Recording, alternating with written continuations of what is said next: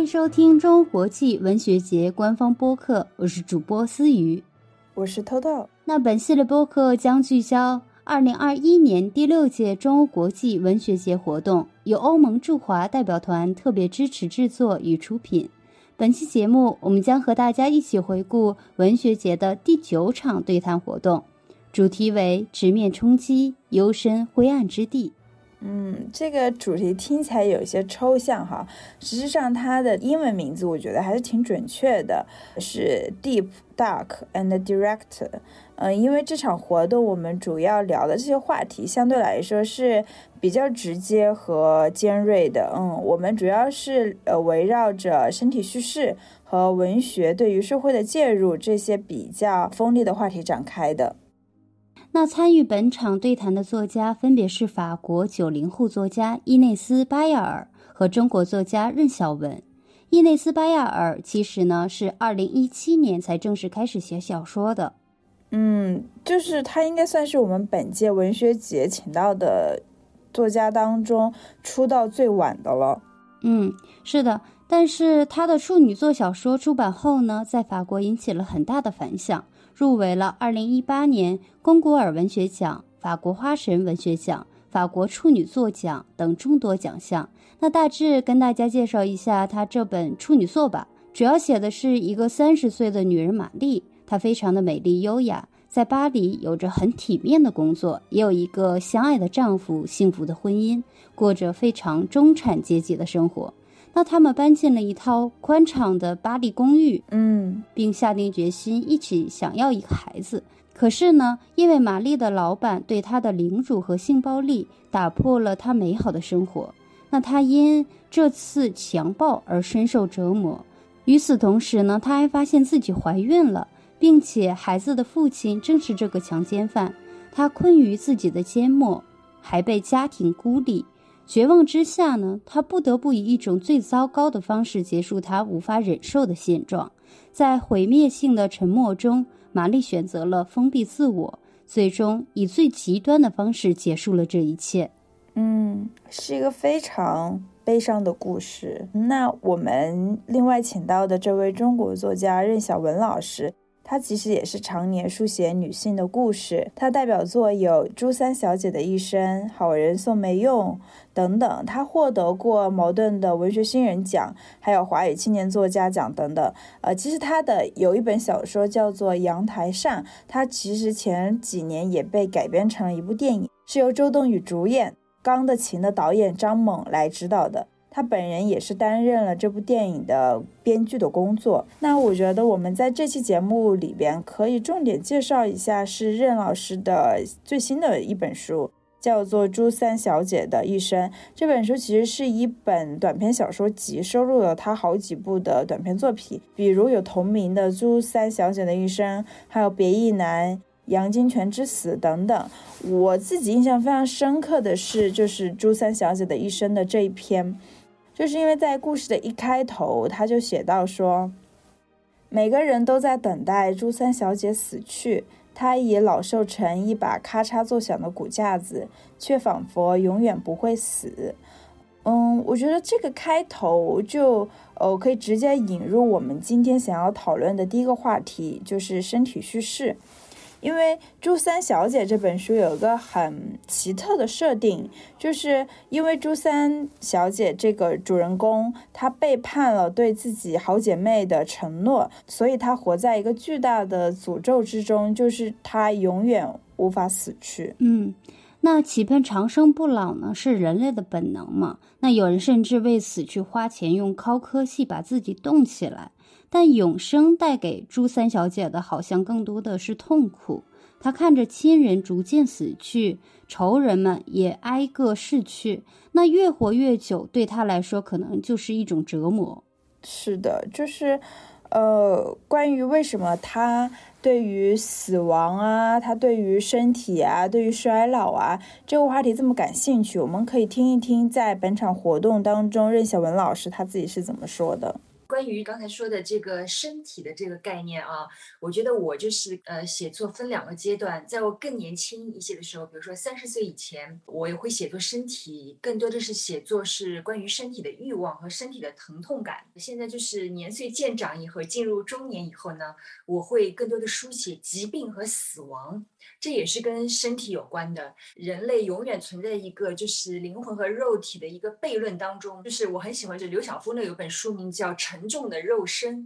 然后圣经里面也有一句话，就叫做“呃，你们心灵固然愿意，但是你们的肉体软弱了。”就是我很喜欢这个，就是在很多时候，我们的灵魂和我们的肉体是背道而驰的。所以我觉得这是虽然我在早年的关注身体的话题和现在。关注的这个点的侧重点不一样，但我觉得其实，在大的逻辑上的话，他们是同构的，那就是灵魂和肉体的这样的一个张力，呃，所以我觉得这是我非常感兴趣的一个写作的点，也是我愿意以不同的方式去书写的这样的一种主题吧。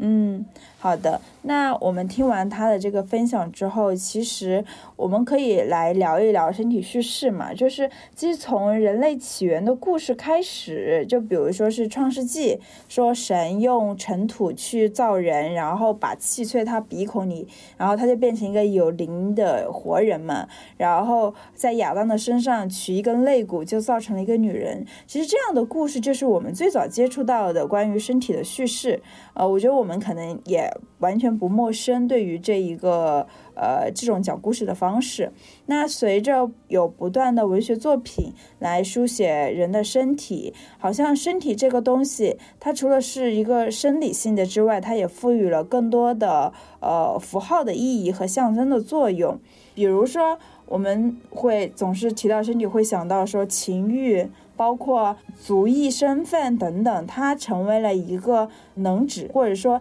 它是一个去信息的载体吧。那有什么作品是你觉得嗯印象非常深刻，去书写身体的呢？嗯，其实我特别想分享的一本书是爱丽丝沃克的《紫色》。嗯，同样这本书也后来被改编成了电影啊。这本书它是由九十四封信构成的，故事的主人公呢，他经历了非常坎坷。苦难的一生，他在十四岁的时候就被自己的继父强奸，生下了两个孩子。哦，当然这里的前提是她是一个黑人女性。嗯，然后她后来又被她的这个继父被迫的嫁给了一个呃老光棍。这个老光棍已经有了四个孩子，而且他老婆已经死掉了嘛。然后她的这个丈夫又一直虐待她。就是整体来说，就是她的前半生过得非常的惨痛，但与此同时，她自己其实，在一开始也并没有那种反抗的意识，他也只是觉得说，哦，这可能就是我的命运，嗯，就是接受着这一切。但是最后相对来说，结局是好的啦，就是这个女生发生了很大的改变，她克服了虐待和这种压迫。等于说是经历了一个重生，成为了一个真正的被很好的人爱着，也真正独立的一个女性。那其实这本小说里就充满了对于这个女性身体的描写，非常非常细致入微的去描写一个女性在被性暴力之后，她个人的那种牺身体的经验。当然，我觉得这里要强调的点是，就是这种。身体经验的描写，它并不是猎奇，或者说不完全是猎奇，而是说它可能呈现出了一个尚未没有这种完全独立自我意识的一个黑人的女生，当她的身体被伤害，她被暴力的对待的时候，她其实。就是他的那种精神状态吧，嗯，我我这里我可能表达的没有那么的清晰，我觉得我可以引用一下我看到的一位作家对于《紫色》的评价吧。他觉得这个作品通过身体叙事指出了黑人女性在蒙昧的传统意识与陈腐的宗教文化的规训下，她的自我是处于真空状态的，完全被动，缺乏自主能力。他们的身体在呃宗教教义、政治经济权力的运作下，成为了供男人使用的工具，失去了自己作为身体的主人的权利，而沦为奴性化的身体。嗯，其实呃，爱丽丝沃克她的其他的小说也是非常着重的在描写很多关于身体的东西。嗯，我记得她有一本书叫做《拥有快乐的秘密》，血淋淋的写了非洲妇女的强制割礼的这么一个情节。强制割礼就是说女性的生殖器切割这么一个事情啊，就是他迫使读者去感受和分担这种主角这里面的这个女性角色她生理上的痛感。我觉得就是呃这种感受从肉体到精神都是一种非常大的折磨。嗯，无论是对于读者还是对于。故事中的人物来说，嗯，是的。其实关于身体叙事的这一点呢，那年轻的法国作家伊内斯也是在他的小说《隐痛》中非常着重的进行了身体描写。因为我们刚刚提到了《隐痛》这个故事，它就是一个关于女性被强暴的故事嘛。伊内斯呢自己也很直接的说道：“写这本书，写这个故事，他最感兴趣的点就在于探讨女性的身体所遭遇的暴力，以及从器官的角度思考女性的身体。”呃但是呢，当时呢，我把这个手稿也是发给了我的编辑。但是对于要不要出版，其实我自己也是也是有一种矛盾的态度，就是说我也会担心，呃，这个批评界他是否能够按照我所想象的方式去理解我书写的内容，因为它也是和女性的身体相关。所以我觉得，也许就是说它有利的一面，也可能是存在有弊的一面，因为毕竟这是关于身体的一些书写。呃，但是呢。呃，我觉得就是像这样的女性的这样的身体所经历的这些呃不一样的这些体会，其中还有包括像是怀孕等等，呃，所以说这些经历有可能我本人并没有全部的经历过，呃，但是呢，作为女性，我是更加的容易去理解就是这些身体所产生的变化，所以我可以将它书写下来。但是呢，我在写的过程当中也会想，会不会有可能去伤害到一些人？但是呢，我觉得它某种程度。上还是具有一个推动的作用，因为文学它本身基于我们的反思形成的这种作品，其实它是可以对社会有一种推动的改变的作用。所以尽管有些人可能会觉得不太舒服，但是呢。这样的文学作品，它有可能在被人读到之后呢，会激发一种行动。所以说，我觉得重要的呢，并不是说我们的态度是支持还是反对这些行动，而是在我们阅读到这些作品之后，它能够激励我们的具有一些这种行动上的变化，或者一种推动的作用。那感谢伊内斯的分享。其实我对他说到的。女性的身体所经历的这些体验，其实她本人并没有经历过。但同样的，作为女性，她觉得能够理解身体所产生的这些变化，这点还是挺感动的。嗯，其实非常巧合的是，《紫色的》这本书的作者嘛，爱丽丝·沃克，她也提到过类似的观点，就是她深切的与女性同胞所经历的这些痛苦感同身受。呃，因为在他的作品里面，他也会去描写很多这种个体痛苦的切身的体验嘛。我刚刚也提到了，呃，两部他的小说，嗯，他传递了一种就是所有的女性的一种命运共同体的感觉，就是我们是可以互相的去体认彼此身上的这种痛苦的。然后，因为他还有一本书，不是一本小说，是一本文集吧，就是早期的关于女性主义很重要的本书，叫做《寻找我们母亲的花园》。对，他是想要去号召我们用新的眼光去看待我们母亲那一代他们的生活与处境。然后他在这本书里面有一句印象非常深刻的话，就是说：“我也开始明白女人是多么的痛苦，因为她的身体。”我们虽然没有经历过某一种痛苦，但是呢，我们可以通过共情去体会到其他的女性她所经历的这种痛苦，或是体验。呃，这种共同体的概念，我之前呢没有这样从这个角度去想过，但是我完全赞同这个呃你所提出和分享的这种概念，因为我觉得女性的话是可以相互的共情，而且作为一个团结的集体，有这样的一种共同体的这种呃参与感，然后相互的去倾听。身体与性别呢，是女性主义研究的一个非常永恒的话题。女性主义者呢，一直在思考女性身体为何被社会文化建构，以何种方式建构，如何才能重构。当然，这里的身体并不是单纯的物质身体，而是物质、社会和精神混合的统一体。嗯，其实关于身体叙事的文学作品，除了我们刚刚提到的一些。比较女性主义表达的之外，还有很多最具代表性的，我想应该是。我们就是从小就非常了解的一位作家，就是卡夫卡，他的那本《变形记》。是的，直接从人的身体变成一只甲壳虫的躯体，通过身体的变异，它直观的表现了人类被异化的内心。是的，我觉得就是《变形记》这个小说真的很有意思嘛，就是因为。我们能够感受到，因为这个人他的身体产生了变异之后，他其实才真正的有机会能够让自己去和自己的内心进行对话，也真正的让外界能够与自己进行对话。我觉得他提供了一个对话和沟通的一个契机，而这一切都是要通过你的身体的一个完全的异化、一个变形达成的。我觉得，嗯，这个确实是非常有意思，嗯。啊，好，那我们其实可以再回来聊一聊伊内斯的这本书《隐痛》，因为我们刚刚提到说他其实是二零一七年才开始写小说的嘛，而这就是他的处女作小说。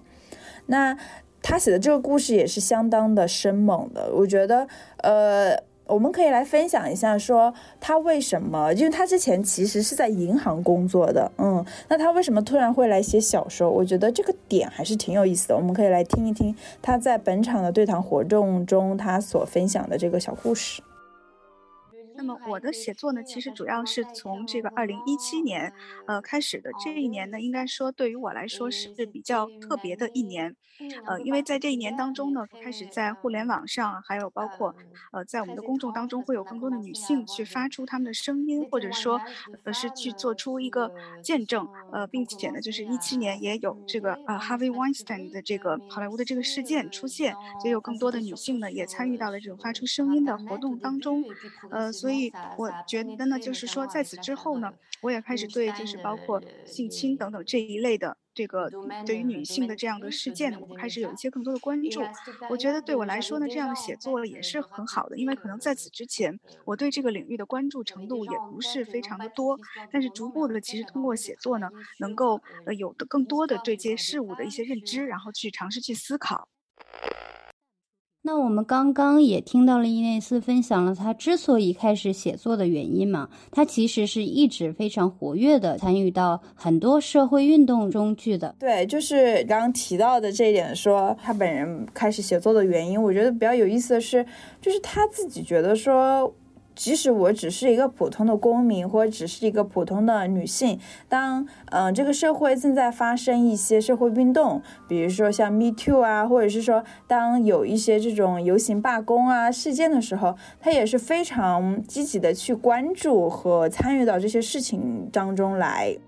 但另一方面，他作为一个文学的爱好者，他也深受法国这种通过文学来介入社会的这种传统的影响吧。那特别提及的，我觉得应该就是萨特，他影响了很多很多这样子的法国作家，甚至是世界各地的作家。嗯，是的。那他也说到了说，萨特加缪这些作家的影响很大嘛。嗯，那他认为作家就是应该积极的参与到社会问题中去的。嗯，希望可以推动和。改变一些问题，嗯，是的，但是我们国家这边的情况就不太一样嘛。呃，我们可以看到东亚这边其实还是有像韩国，